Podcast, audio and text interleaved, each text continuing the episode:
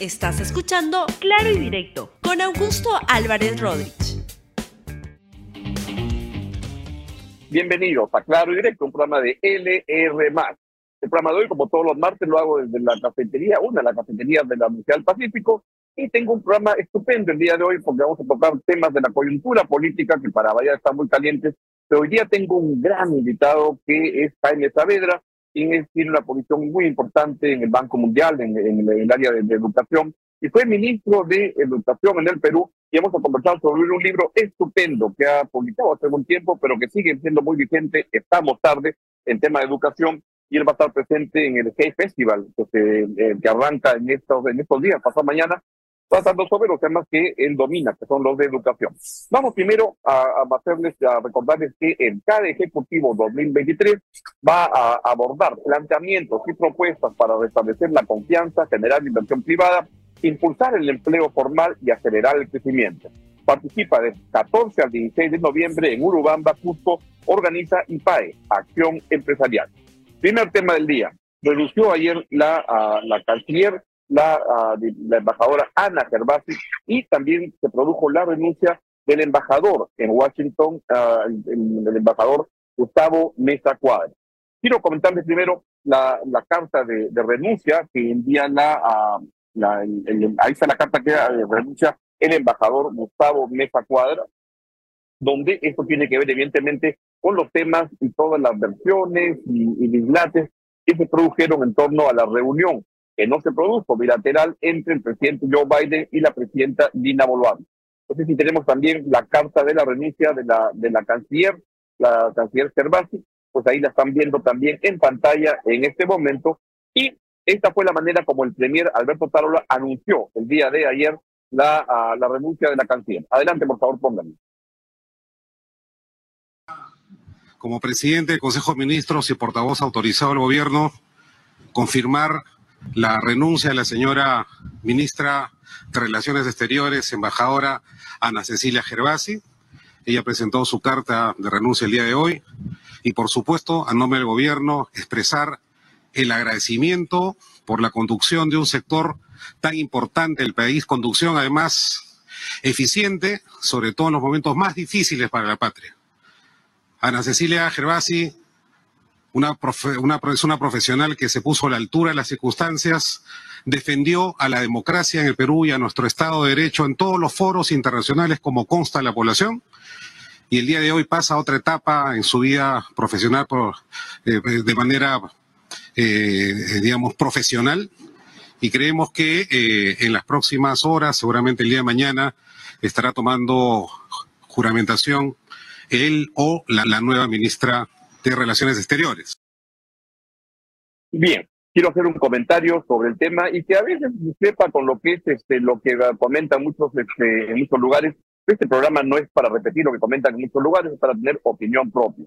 Y yo lo que tengo es la sensación de que es una renuncia que correspondía en este momento por todo lo que ocurrió en esta visita al presidente Biden, donde se había hablado de una reunión bilateral que al final no se produjo. Yo la verdad siempre me quedé con la idea que el viaje era muy importante por la reunión bilateral, no tanto, por la reunión con la, del, presidente Biden con a 10 presidentes de América Latina. Les había dicho la semana pasada que el presidente Biden no es hoy en día alguien a quien le sobre el tiempo.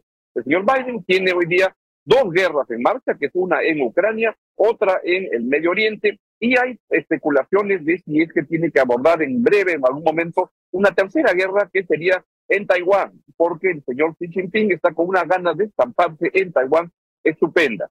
Es hoy en día una persona tremendamente importante y la agenda de Estados Unidos en todo lo que está pasando en el mundo, con especulaciones de si puede haber una tercera guerra mundial o unos ataques nucleares. Hoy en día Estados Unidos juega un papel estelar en lo que es la política internacional y que convoque en este momento a 10 presidentes de la región es porque algo quiere transmitir sobre lo que está ocurriendo en el mundo y el tipo de mensajes, pedidos, coordinaciones que quiere hacer con presidente de la región. La reunión bilateral este, fue simplemente, creo que un error de la Cancillería de añadirlo en, el pedido al, al Congreso de la República y esto generó este bolondrón en que este, hubo las críticas y al final acabó renunciando la canciller Gervasi y el embajador Gustavo Mesa Cuadra. Sobre el tema, este, lo que quiero decir es que contra lo que se viene diciendo, hay la sensación que la canciller Kerbasi hizo un muy buen trabajo en términos, en un momento tremendamente complicado, con una, ah, con mensajes externos que venían con mucha fuerza, lo que logró es ir lentamente reconstruyendo las relaciones del Perú bajo una situación muy complicada, porque el gobierno de la presidenta Boluarte arrastra un problema que fue el de las muertes lamentables que ocurrieron a inicios de año, donde el gobierno no tuvo una buena explicación, una explicación correcta, y ahí se fueron herdeando las cosas.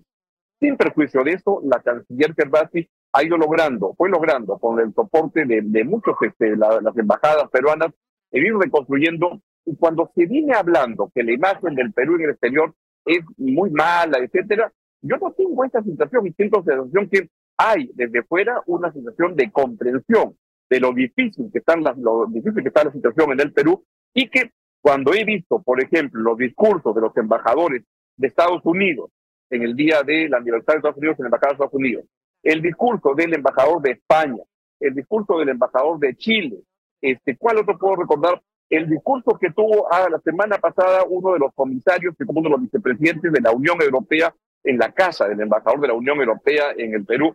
La verdad que lo que ven es una situación tremendamente complicada, pero de mucho, mucha comprensión y de mucho deseo de sacar la cosa adelante. Cuando uno escucha por ahí que las relaciones son muy adversas, creo que, son, que no, es, no es correcta esa, esa presentación y que en ese camino la señora Gervasi hizo lo mejor que pudo, pero en estas tensiones, estos jaleos del mundo político de ponme la foto, saca esto, pues al final se enredó y ocurrió eso. Por tanto, creo que la señora Gervasi, mi balance es que hizo un muy buen trabajo en términos de mejorar la imagen del Perú. Hay quienes más bien quieren que la imagen del Perú este, sea este, deteriorada y todo, y es otra, otra historia. Y el embajador Gustavo Mesa Cuadra es un estupendo diplomático peruano que ha tenido posiciones muy, muy importantes como embajador en las Naciones Unidas, como una, una, una, un trabajo muy importante tras, en el back office de atrás, en el caso de la, la, la Corte de la Haya en el diferendo con, con, con, con, Chile, e hizo un gran trabajo. Es una lástima que este, ocurra esta, esta situación. Con, además, lo que quiero decir es que he escuchado en estos días embajadores muy vinculados a Pedro Castillo, porque fueron embajadores de Pedro Castillo diciendo de una decadencia, etcétera. Yo tengo otra impresión, que la decadencia en la diplomacia peruana se produjo en gran forma cuando se puso la diplomacia peruana al servicio de intereses foráneos, cuando la diplomacia peruana se le entregó para que la manejaran Gustavo Petro y que la manejaran Andrés Manuel López Obrador. y esto ocurrió durante todo el gobierno de Pedro Castillo. Además, cuando se manejaba la situación con el primer canciller que pusieron como el Béjar, que era el que orquestaba todo esto, y donde él mismo reconoció que desde fuera le decían a quién debía nombrar, a qué embajador en cada posición. Creo que Torre Tagle tiene que manejarse y que está hoy día en mucho mejor posición de lo que fue y estuvo durante el gobierno de Pedro Castillo, que desde mi modesto punto de vista fue una vergüenza porque se puso la Cancillería peruana al servicio de intereses extranjeros. Así lo veo y así se lo digo aunque esto le molesta a algunos amigos míos, porque así creo que ocurrió y es mi, punto de vista. En este contexto, ojalá que Torre Tagle pueda este, seguir sacando adelante la institución que es tan importante para el país, que ha sido tan manoseada en el gobierno de Pedro Castillo y también en este gobierno, con las presiones para las reuniones con el Papa, las reuniones con, con, con, con diversas personas, porque lo que ocurre es que hay un deseo muy fuerte de Palacio de Gobierno de poner la Cancillería también al servicio de la imagen interna de la presidenta Boluarte. En el gobierno de Castillo y en el gobierno de ahora ha habido grandes presiones y que ojalá que pueda salir adelante a Torre Tagle porque es una institución fundamental para el país. Y en otro tema que les quiero comentar tiene que ver con esta denuncia que ha surgido, que se planteó en Cuarto Poder el día domingo y que es importante, porque ahí lo que se da cuenta es que el hermano de la presidenta, el señor Nicanor eh, Boluarte, estaría recibiendo a alguna gente que va a su casa y luego saca este, proyectos para el municipio que no se condicen con lo que es el tamaño de ese municipio. Veamos primero lo que, la manera como respondió la señora uh, presidenta Dina Boluarte en lo que parece que es un zarratea 2.0. Escuchen cómo responde la presidenta Boluarte a esta denuncia de Cuarto Poder no trabaja para el Estado y él está en su total libertad de recibir, discúlpenme el término criollo, a quien se le pegue la gana. Es su cumpleaños. Lo raro sería que en ese cumpleaños se pactara cosas ilícitas, situación que no ha sucedido. Han querido deslizar que un alcalde y sus 20 millones, que se investigue. Para eso está el Ministerio Público. Mi hermano se sabrá defender ante el Ministerio Público sobre esa infamia que anoche le han querido inventar.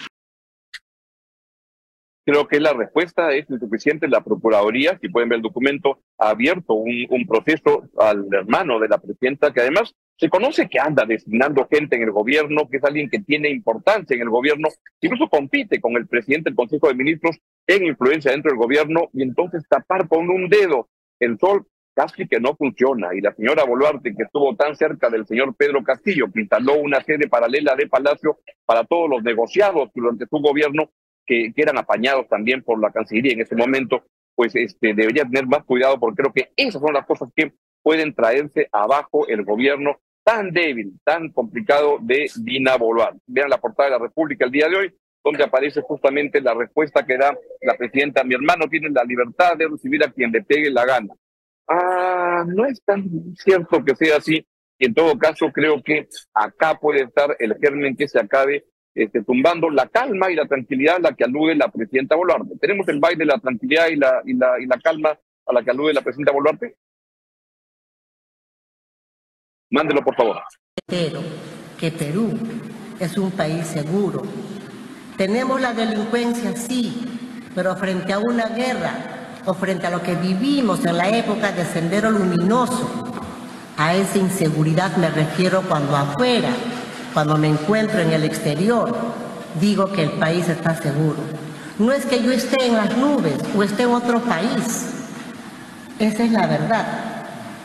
Frente al terrorismo, el Perú no tiene terrorismo.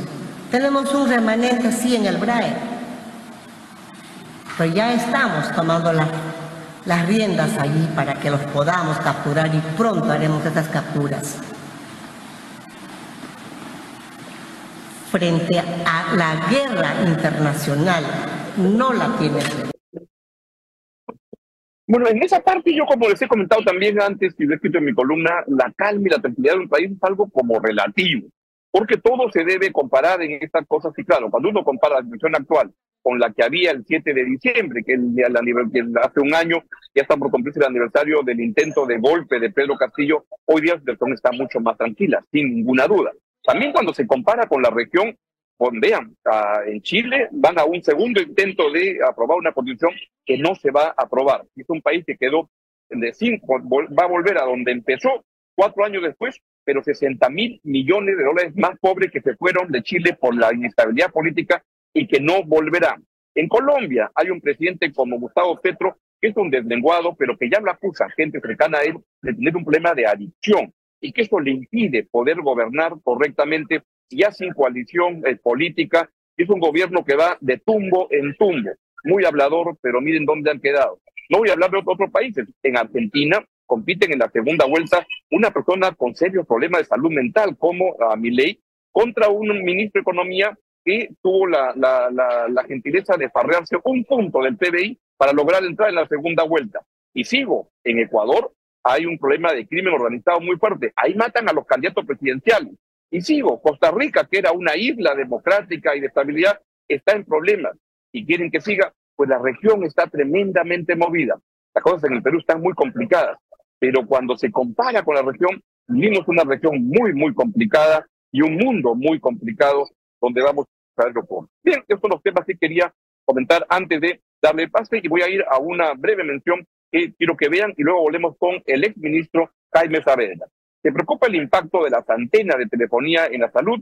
En el siguiente video, patrocinado por American Tower y Movistar, te brindamos información relevante sobre este tema. Vean. Importante, ¿las antenas de telefonía son dañinas para la salud? Aquí te lo explicamos. Existen dos tipos de radiación, la ionizante, de altas frecuencias, y la no ionizante, de frecuencias bajas. Las antenas de telecomunicaciones emiten radiación no ionizante, que es de baja energía y no puede dañar las células humanas. Se calcula que el nivel de radiación de una antena es 500 veces menor al estándar recomendado por la Organización Mundial de la Salud. Incluso un horno microondas emite mayor radiación que una antena.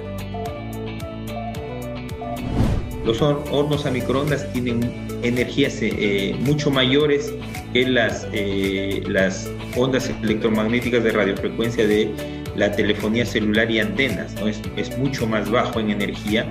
Eh, estos, al catalogarse como no ionizantes, no penetran en nuestro tejido, no pueden ni siquiera ingresar a las primeras capas de nuestra piel, como lo hacen los rayos ultravioletas. Según el Ministerio de Transportes y Comunicaciones, en el primer semestre del 2023, se han realizado 2.493 mediciones de radiaciones no ionizantes, y en promedio no se supera el 1% de los límites máximos permisibles. Así que ya lo sabes, las antenas son seguras y esenciales para una mejor conectividad. El Perú cada vez más conectado.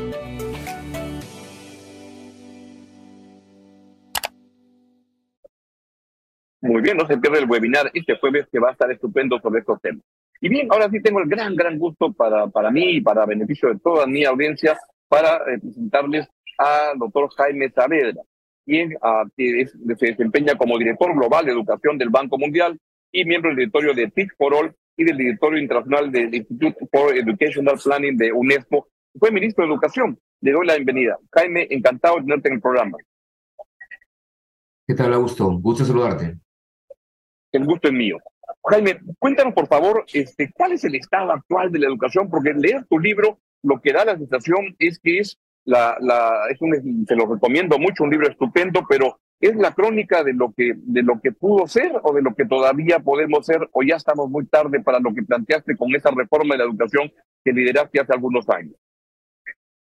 No, yo creo que se puede eh, y es indispensable seguir avanzando. ¿no? Uno de los mensajes del libro es que hay una urgencia por darle a todos los niños y jóvenes del Perú la educación que necesitan para, para ser ciudadanos productivos y es, este, es, es la razón del título del libro, digamos, es decir, estamos tarde para cada niño porque hoy día, en este momento, mientras tú y yo estamos hablando, hay un niño en un aula, ¿no? Que requiere una educación de cada vez mayor, mayor calidad.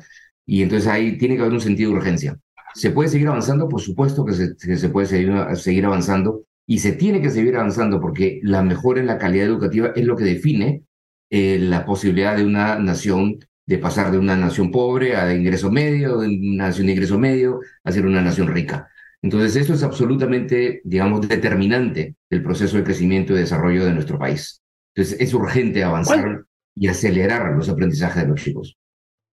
Y te pregunto cuáles son los principales obstáculos para avanzar, porque la educación y tu libro es una, un libro estimulante de todo lo que se puede y se debe hacer, pero y además uno ve a los padres de familia en el Perú, hay una propensión al gasto en, educación, pero enorme. La gente, los padres gastan en cuanta academia pueden de inglés, de educación, colegio, baile, ajedrez, lo que sea, porque creen que, y con razón, que la educación te permite salir adelante en la vida. ¿Por qué no se avanza? ¿Quiénes, cuáles, ¿quiénes son o cuáles son los principales obstáculos a vencer para avanzar en esa dirección? Mira, el, el, no solamente hay que resolver el reto educativo, digamos, desde el punto de vista de cada, de cada familia, de cada niño, de cada niña, sino hay que resolver el reto educativo de manera colectiva, como sociedad.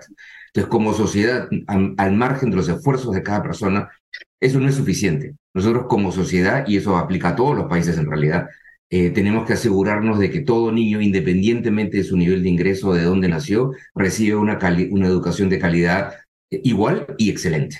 ¿no? Si tú le preguntas a un ciudadano en, en un país escandinavo o en Alemania y le preguntas en qué escuela pública vas a poner, vas, a poner a tu hijo o a tu hija, te va a decir en cualquiera, en el que esté más cerca, ¿no? Porque todos son buenos y todos son iguales, igual, igualmente buenos, ¿no? Entonces, a eso es lo que tenemos que aspirar. ¿No? Que, eh, y, normalmente es tener una educación pública y también un servicio privado, ¿no? De, eh, de, excelente calidad. Y eso lo tenemos, eso no se puede resolver con los esfuerzos de cada familia en su, por, por su lado individualmente.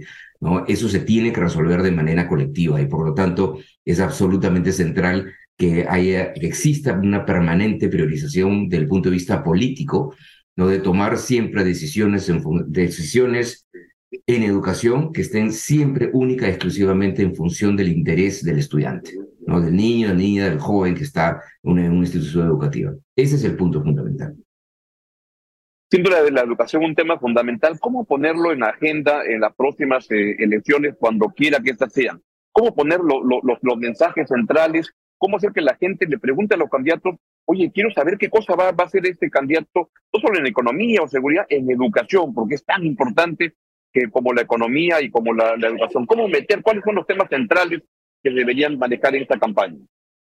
Pero mira, y Augusto, yo no diría que hay que esperar a ninguna campaña. Este, esto de poner en el debate a la educación hay que ponerlo hoy día. ¿no? Eh, no sé, veo, veo en, el, en el anuncio justamente de tu programa, veo el, el K ejecutivo que se va a dar en, los próximos, en los próximos días. Eh, ojalá que el tema de la educación esté de manera central en el debate.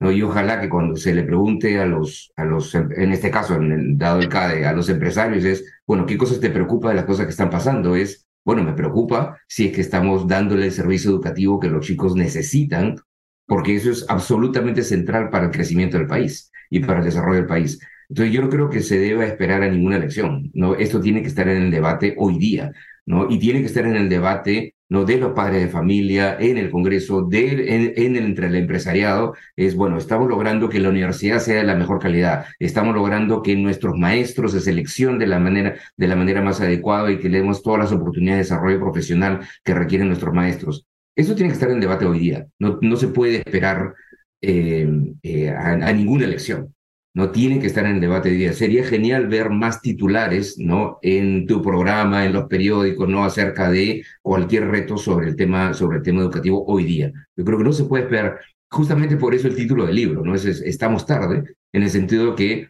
si no actuamos hoy día, vamos a estar tarde, ¿no? Para un chico que hoy día además requiere una aceleración de sus, de sus aprendizajes. Porque recuerda que venimos de una pandemia en la cual lamentablemente el país estuvo dos años cerrado.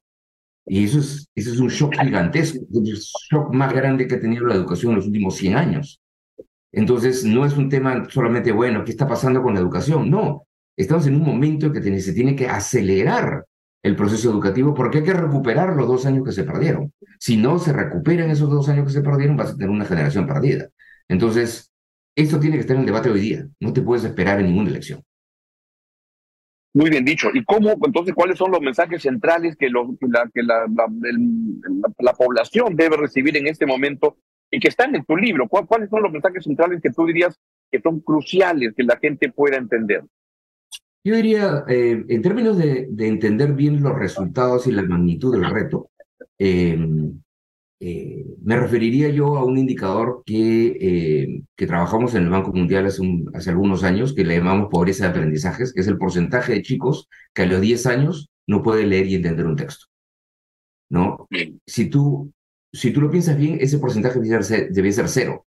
Al final de la primaria, a los 10 años, todo niño debe poder leer y entender un texto. ¿No? Todo todo niño. La pobreza de aprendizaje debe ser cero, igual que el hambre, igual que, igual que la extrema pobreza. ¿no? Lamentablemente, en América Latina y en el Perú, ese número está por encima, ese número está cercano, dependiendo del país, al 50%. ¿no? El Perú es un país que eh, ha mejorado. ¿no? Si uno lo ve, lo ve en el panorama de América Latina, mirando las pruebas nacionales, mirando la prueba PISA, mirando las pruebas de UNESCO, el Perú es uno de los países que más ha mejorado durante los últimos 15 años. ¿No? Y eso es positivo.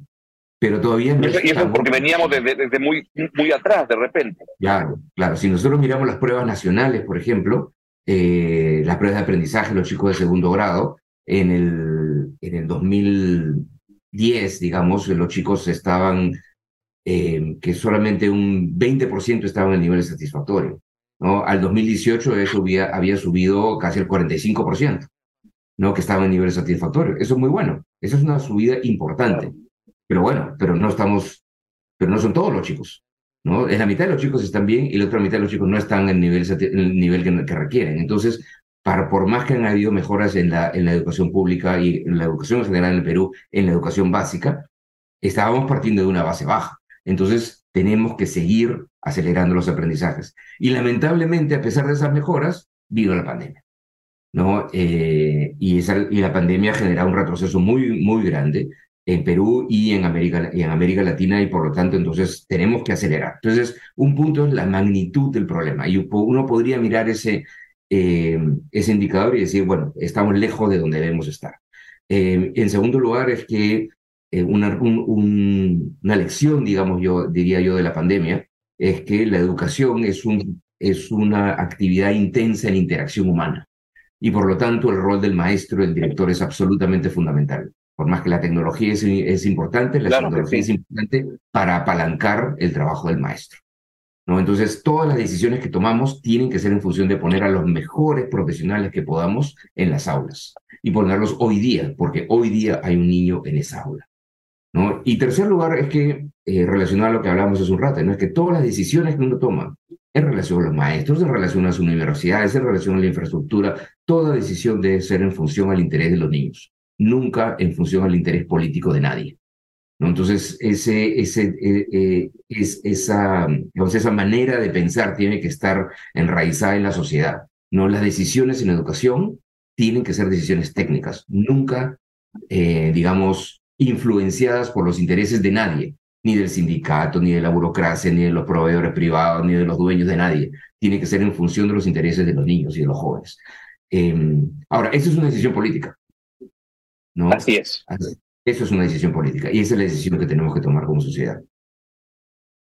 Y ahí yo, me temo, Jaime, que, que, dices que el problema es indicador del Banco Mundial de gente, que de niños que, que puedan leer y entender un texto. No estoy haciendo ninguna ironía, pero en el Congreso peruano actual no hay más del 10% de personas que puedan leer y entender un texto y comprender la importancia de los temas y está en el mundo político la principal traba y la política peruana hoy día es expresión de lo mal que ha estado la educación durante tanto tiempo y por qué se requiere mejorar cómo, cómo superar, ¿no? Pero hay creo que movilizar a la, a la gente para poder tener una reforma de la educación fuerte y no, no, no, no, no cegar en lo de este, este, ceder en el intento de reformarlo es una, una, un entendimiento fundamental. Y tu libro, te felicito, la verdad que es un libro estimulante, es un testimonio valiosísimo de lo que se puede hacer, a pesar que sean el camino que yo trabando, que se lo recomiendo mucho y, y lo recomiendo que lo lean, porque, porque es una manera de entender y constatar lo que la gente cree, que la educación es fundamental en el Perú. E, es un testimonio personal de tu, de tu ¿no? ¿Qué, ¿Qué, es lo que la gente puede esperar en el libro para como, como estímulo para plantear y empujar y, promover y defender una reforma? Mira, yo diría dos cosas. Uno es entender la urgencia, ¿no? Eh, yo, le puse ese título al, libro y viene de, algo que me dijo un, estudiante en Chulucanas, en Piura. Que yo he visitado muchos colegios de jornada escolar completa, eh, preguntándole a los chicos, a los padres de familia, si les gustaba el modelo, ¿no? En el cual los chicos estaban más tiempo en el, más tiempo en el aula, pero había mejores instalaciones, mejores, más capacitación para los profesores, etcétera, un mejor modelo. Y le preguntaba a los chicos, bueno, ¿qué les parece? Y en general la respuesta siempre fue positiva, ¿no? De los alumnos, de los estudiantes, de los padres de familia, pero un chico en Chulucanas, en Piura, levanta la mano y quizás de una manera un poco cínica, me dice, eso está muy bien, pero eso está muy bien eh, para los que recién entran. Yo estoy en quinto y medio, yo ya me voy. Para mí ustedes llegaron muy tarde.